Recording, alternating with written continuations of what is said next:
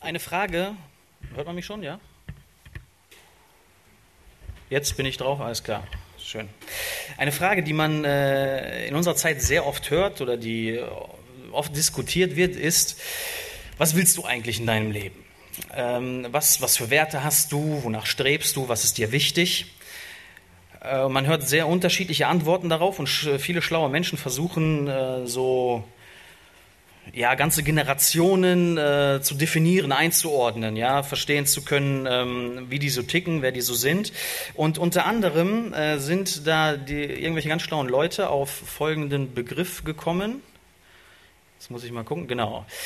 Die Generation Y oder eigentlich ist es mehr englisch gedacht, Generation Y das sind all diejenigen, die zwischen 1990 und 2010 Teenager waren. Und wenn man sich fragt, wie tickt eine Gesellschaft oder wie wird eine Gesellschaft demnächst so sein, ist es gut, sich mit der jungen Generation auseinanderzusetzen. Äh, wer ist diese Generation? Was wollen die? Was machen die eigentlich? Und äh, da gibt es eben diese Generation Y. Und äh, das ist jetzt eine nicht sehr wissenschaftliche Quelle. Ich bin zu Wikipedia gegangen. Ja, soll, ihr Schüler soll das nicht tun. Ähm, aber ich habe mal bei Wikipedia geguckt, was äh, da ein paar schlaue Leute gesagt haben. Wer ist eigentlich die Generation Y? Was macht die aus? Was wollen die? Wer sind die? Wir haben einmal diesen kurzen Text hier. Äh, ist nicht sehr schwer zu verstehen. Wir lesen das einmal.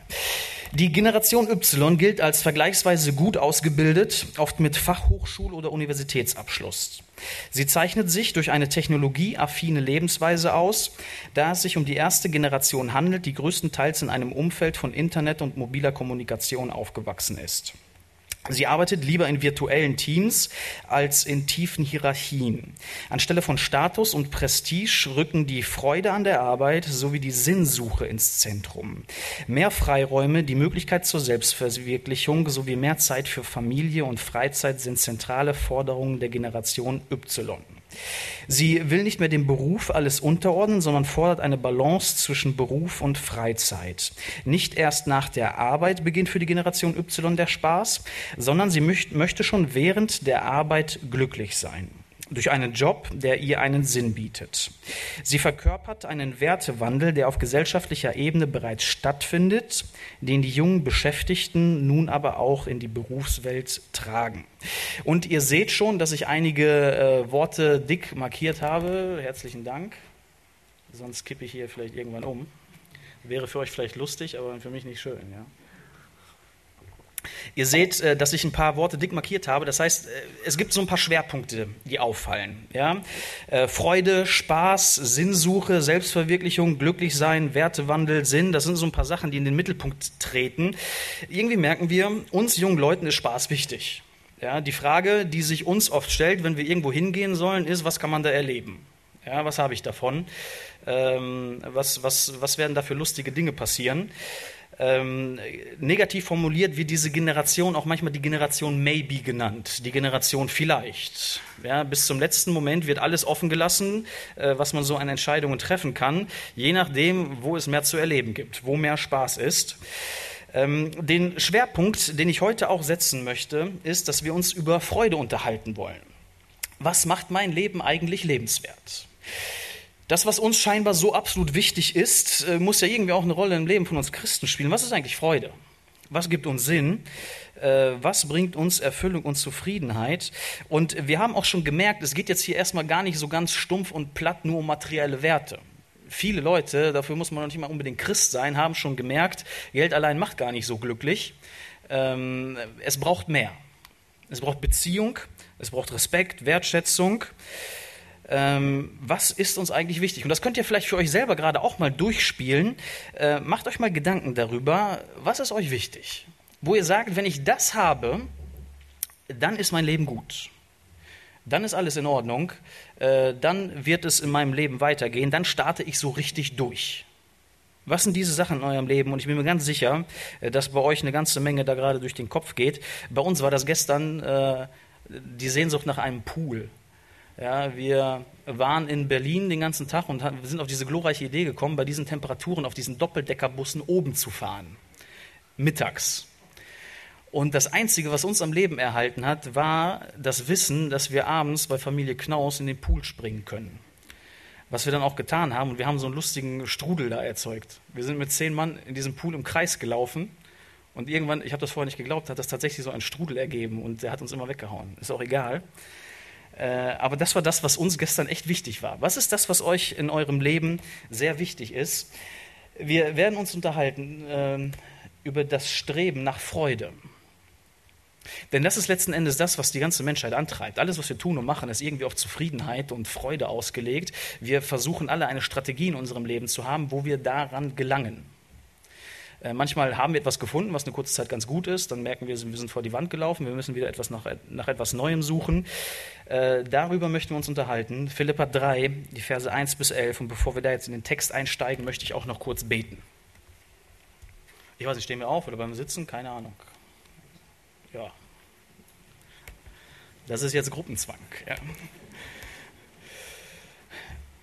Großer Gott, wir danken dir dafür, dass wir dein Wort haben, dass wir darin etwas sehen dürfen, wie du dir dein Leben für uns vorgestellt hast. Und gerade bei dieser Fragestellung wollen wir heute auch ganz besonders darauf achten, was du uns zu sagen hast. Ich bete darum, dass nicht ich im Mittelpunkt stehe dieser Predigt, sondern nur du, dass dein Name groß gemacht wird und dass hier Menschen aus dem Gottesdienst herausgehen, die motiviert sind, ein Leben mit dir zu führen, das keine Kompromisse kennt, sondern nur auf dich ausgerichtet ist. Vielen Dank für alles. Amen.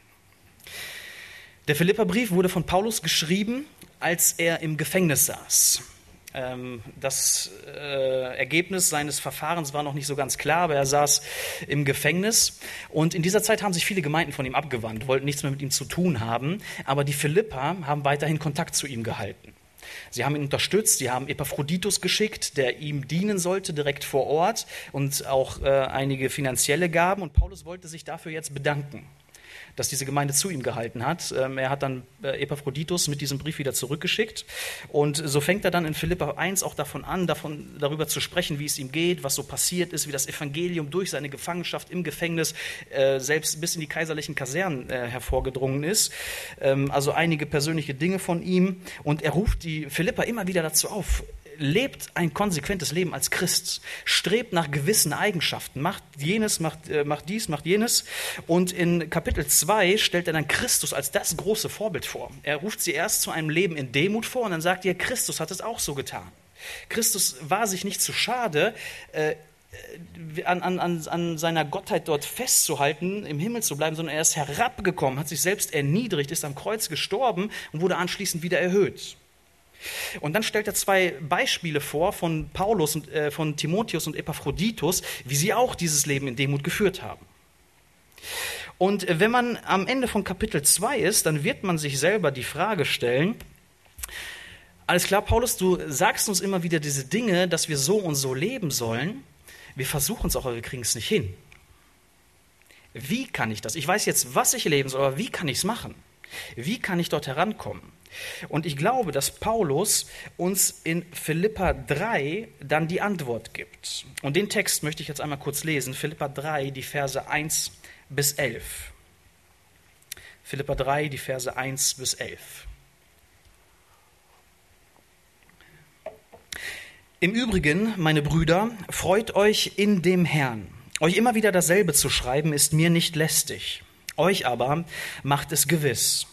Habt Acht auf die Hunde, habt Acht auf die bösen Arbeiter, habt Acht auf die Zerschneidung. Denn wir sind die Beschneidung, die wir Gott im Geist dienen und uns in Christus Jesus rühmen und nicht auf Fleisch vertrauen.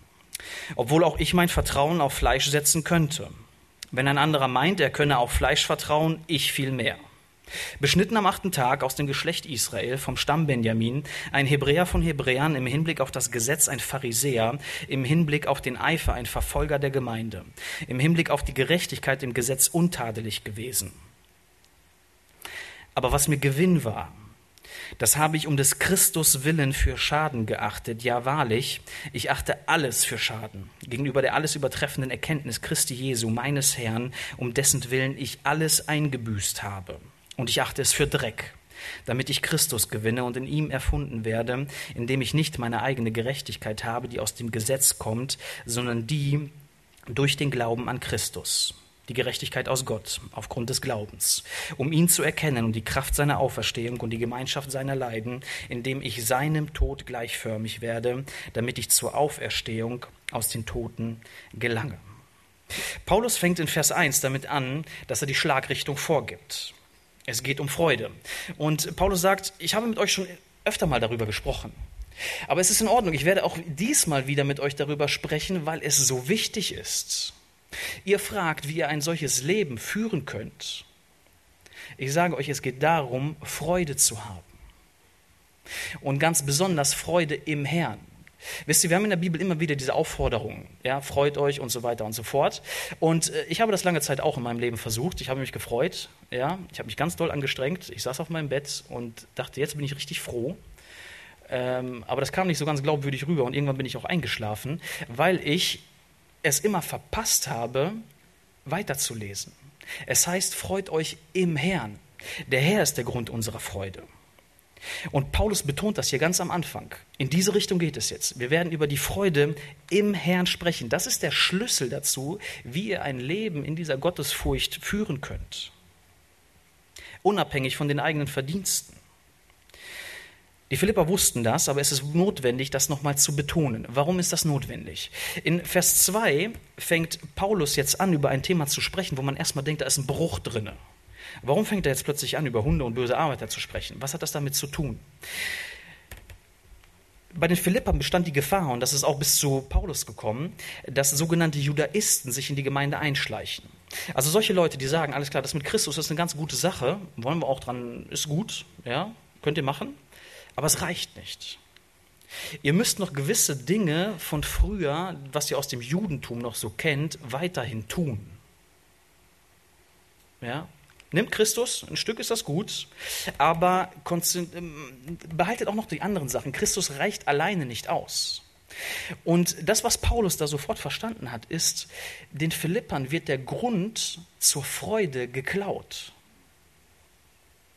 Diese Leute haben versucht, das, die Konzentration von Christus wegzunehmen, auf sich selbst zu lenken. Nicht mehr nur auf Christus zu schauen, sondern sich zu überlegen, was kann ich selber dafür tun? Und das war ein großes Problem und da hat Paulus zwischengehauen. Äh, und er macht das hier in einer teilweise sehr sarkastischen Art und Weise. Ähm, Hunde waren bei den Juden ein sehr schlimmes Schimpfwort. Und jetzt beschreibt Paulus diese Judaisten selbst als Hunde, also einen großen Sarkasmus, den er da an den Tag legt. Auch dieses Wort Zerschneidung. Äh, die Juden haben, es gab einige ähm, Judaisten, die behauptet haben, müsst, die Christen müssen noch weiterhin eine, eine Beschneidung durchführen, damit sie äh, auch errettet werden. Und das, äh, was Paulus sagt, ist, diese, diese Beschneidung ist nicht notwendig. Die Beschneidung des Herzens, das ist das, was wir brauchen nicht diese äußerliche Beschneidung. Und er benutzt dann ein Wort dafür, das man auch mit Verstümmelung übersetzen kann, diese Zerschneidung. Also Paulus macht ganz klar deutlich, nicht die äußerliche Beschneidung ist von Bedeutung, sondern die Beschneidung des Herzens, dass man sich von Gott verändern lässt.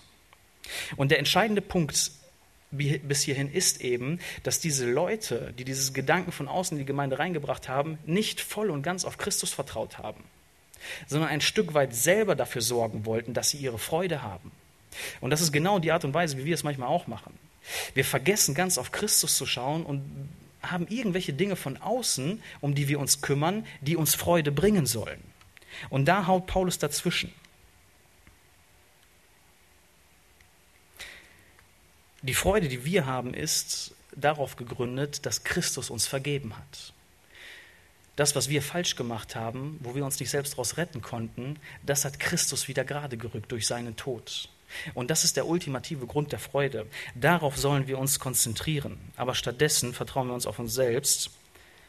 Und Paulus sagt, ich selber kenne das auch sehr gut. Ich habe lange Zeit in meinem Leben auch so gelebt. Ich wollte mir selber meine Gerechtigkeit erarbeiten. Ich wollte selber dafür sorgen, dass ich Freude in meinem Leben habe durch das, was ich getan habe.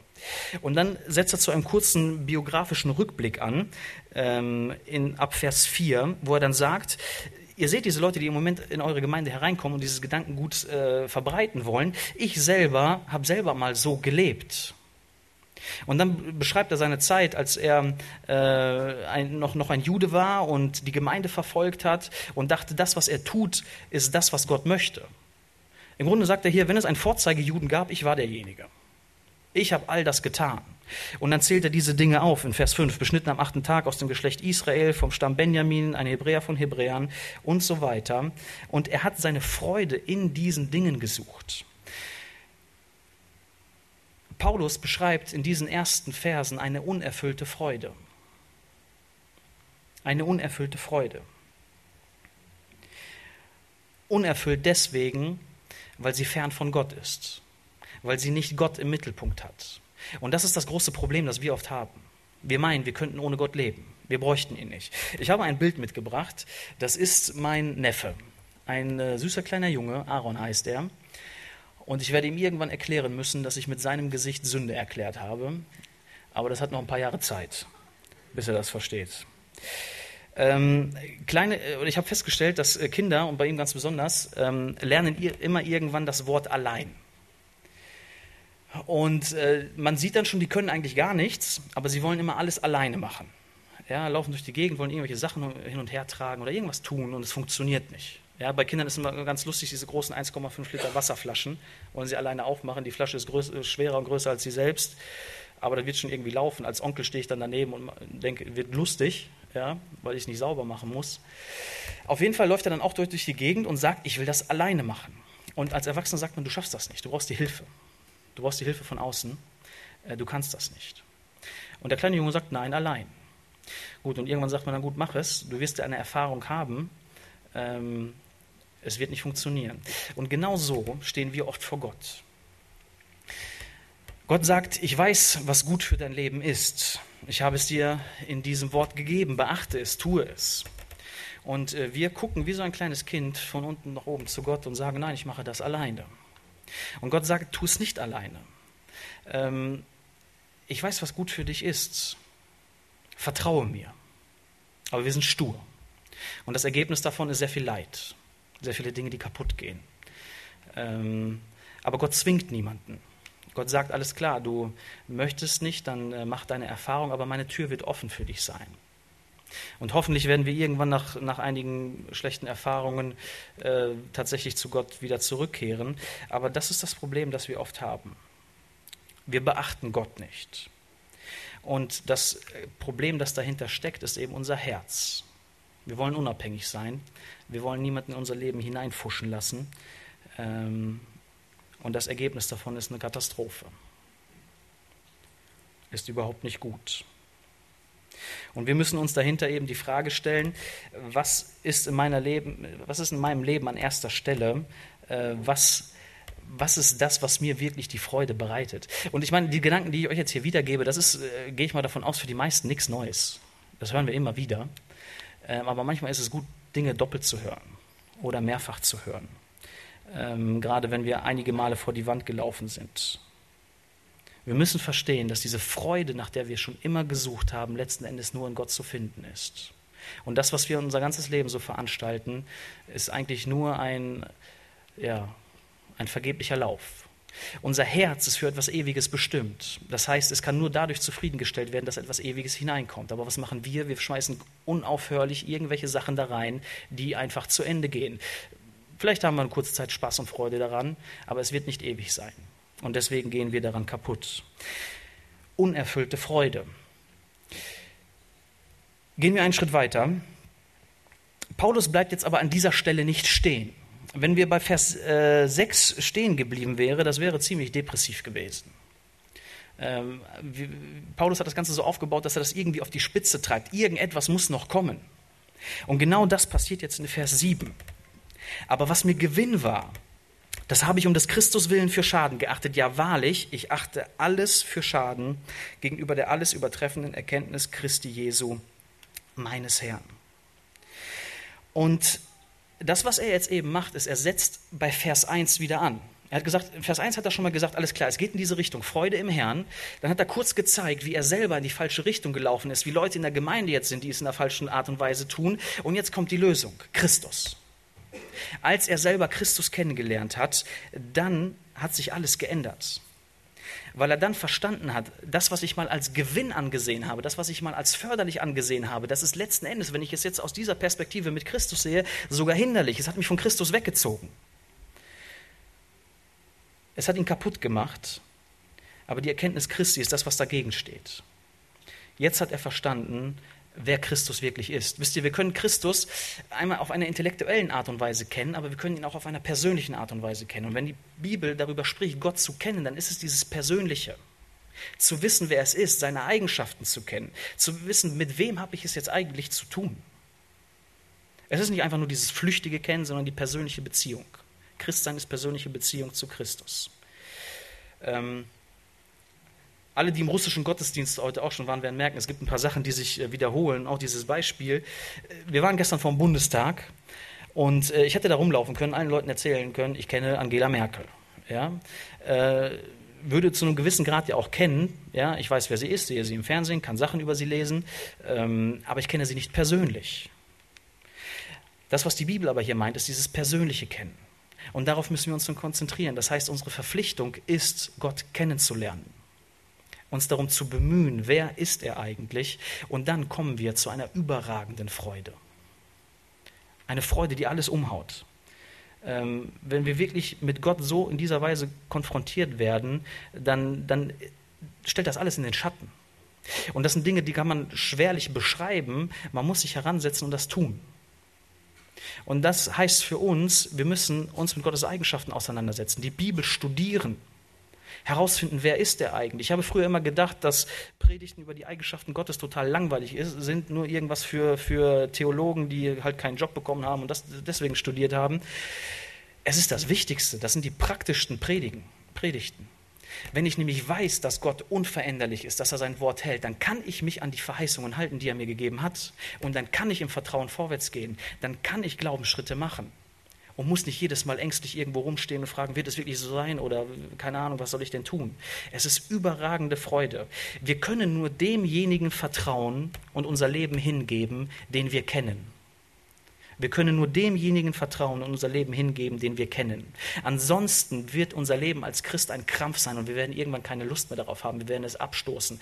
Wisst ihr, wenn ihr immer nur in die Gemeinde kommt und hört, du sollst Gott vertrauen, du sollst ihm dein Leben hingeben, aber du diesen Gott nicht kennst, dann ist das immer eine Anstrengung, dann wird das schwierig sein. Und es macht uns kaputt. Und dann wird man sich von Christentum abwenden, dann wird man nichts mehr mit der Gemeinde zu tun haben wollen, mit den Leuten, die da sind. Und nach und nach ist man weg und man hat einfach nur noch einen Hass gegen das Christentum, aber weiß gar nicht genau so warum und was, was da eigentlich los ist.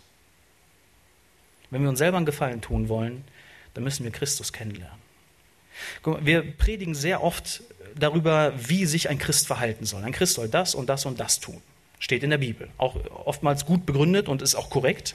Aber wir predigen oft christliche Ethik ohne Christus. Ohne den Bezug zu Christus. Wir, wenn das Christentum ein großer Kreis ist, dann beschäftigen wir uns sehr oft mit Sachen, die am Rande stattfinden, die wir tun sollen, die absolut richtig sind. Aber bevor wir den Kern dieser Sache nicht verstanden haben, werden wir niemals verstehen, warum bestimmte Forderungen an uns herangetragen werden.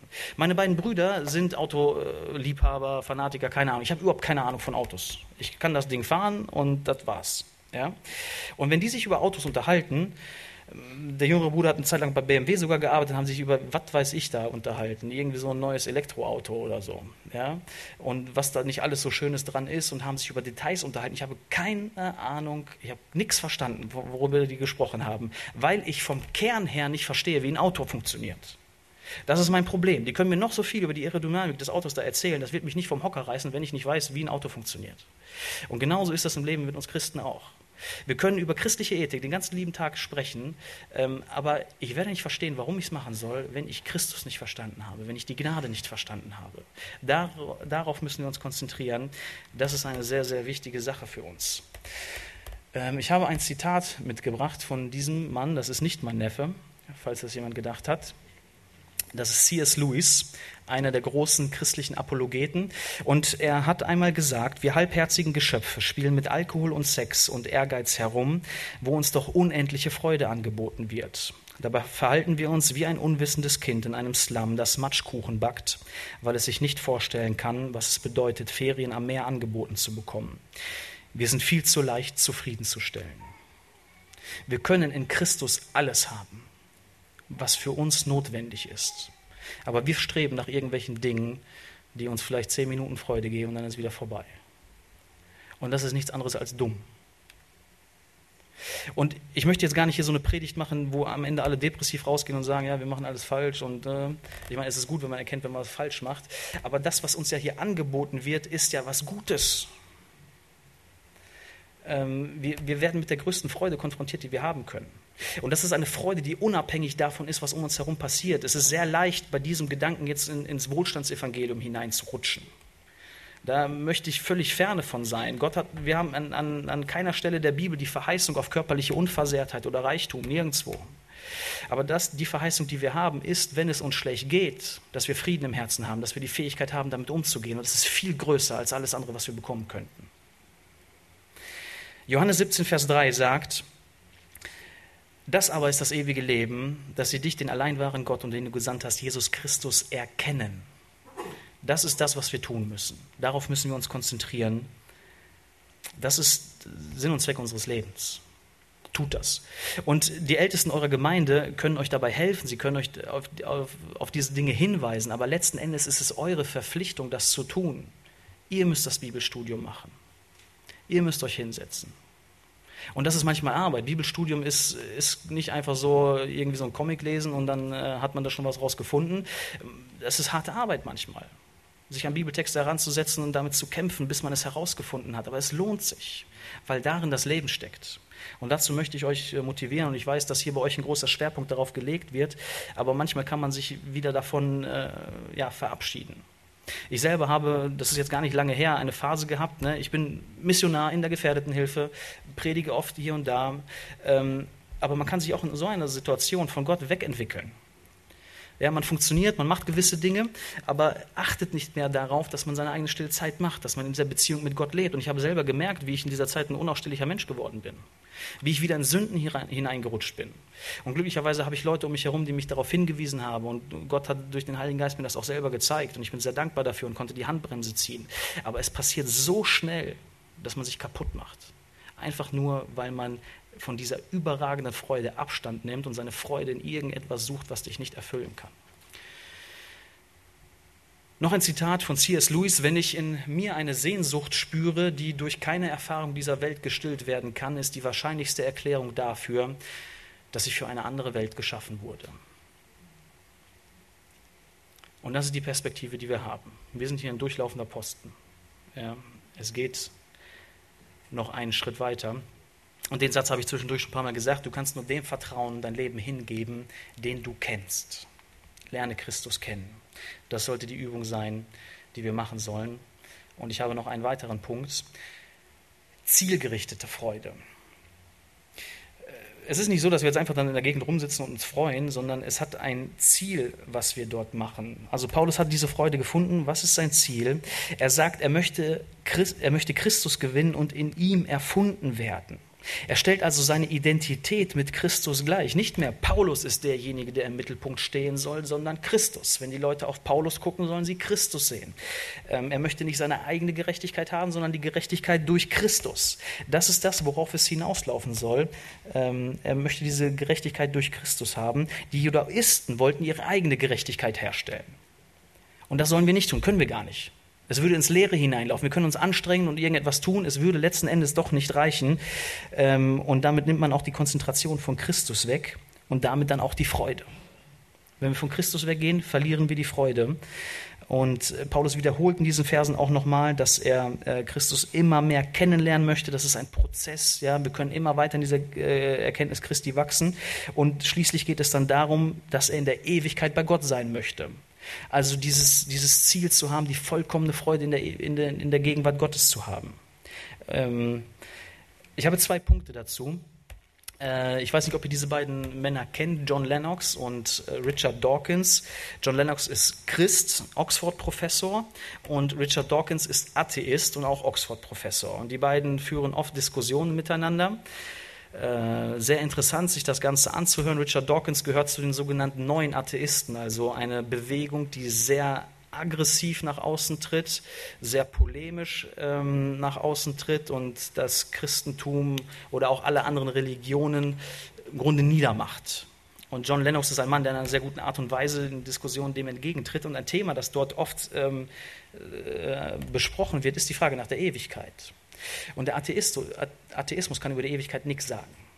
Obwohl jeder Mensch spürt und weiß, und das ist auch das Zeugnis, das die Bibel uns gibt, dass die Ewigkeit uns ins Herz gelegt ist. Und als Christen leben wir eben mit dieser Ewigkeitsperspektive. Unsere Freude verläuft nicht einfach nur hier irgendwo im Leben, sondern unsere Freude hat eine Perspektive auf die Ewigkeit hin, irgendwann bei Gott zu sein. Und wenn wir jetzt diesen Abschnitt hier in Philippa 3 noch weiterlesen würden, dann würden wir auch sehen, wie Paulus beschreibt, dass, dass er nach dieser Freude auch weiterhin in diesem Leben strebt und so, weil wir in der Heiligung weiter vorgehen möchte. Aber das Ziel dahinter ist immer in der Ewigkeit. Die Freude in der Ewigkeit bei Christus zu haben.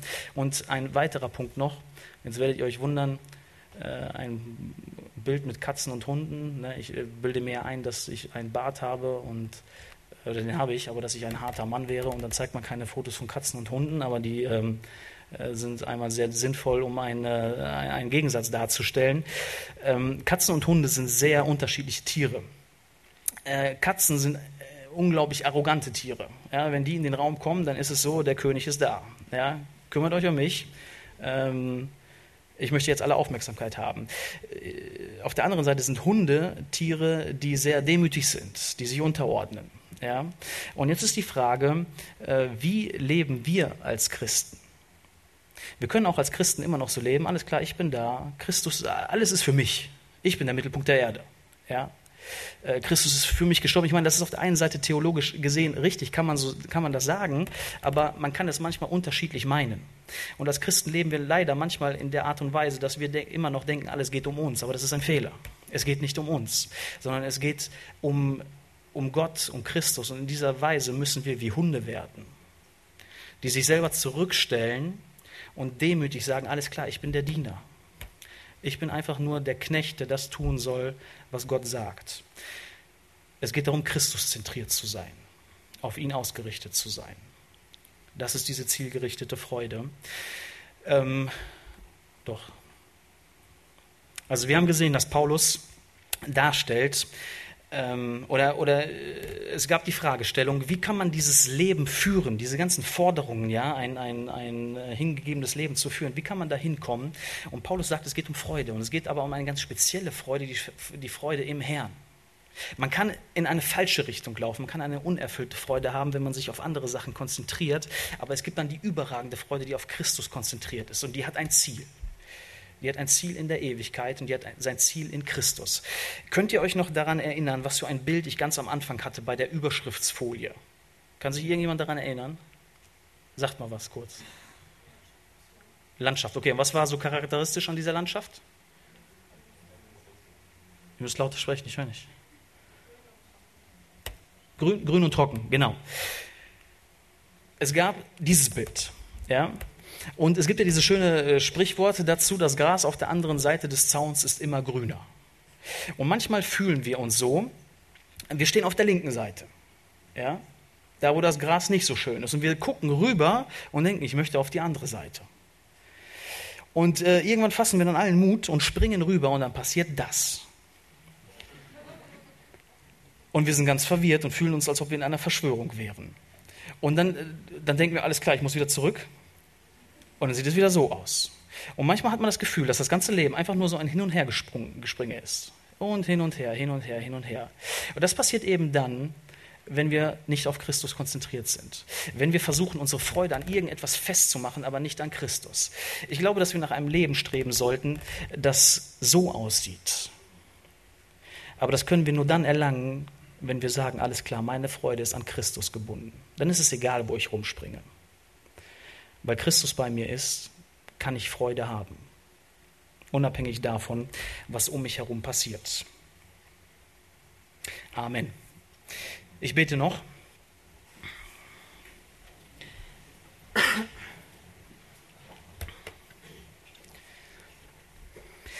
Großer Gott, wir danken dir dafür, dass du uns nicht ähm, ja, im, im Unklaren stehen lässt, sondern du zeigst dich uns.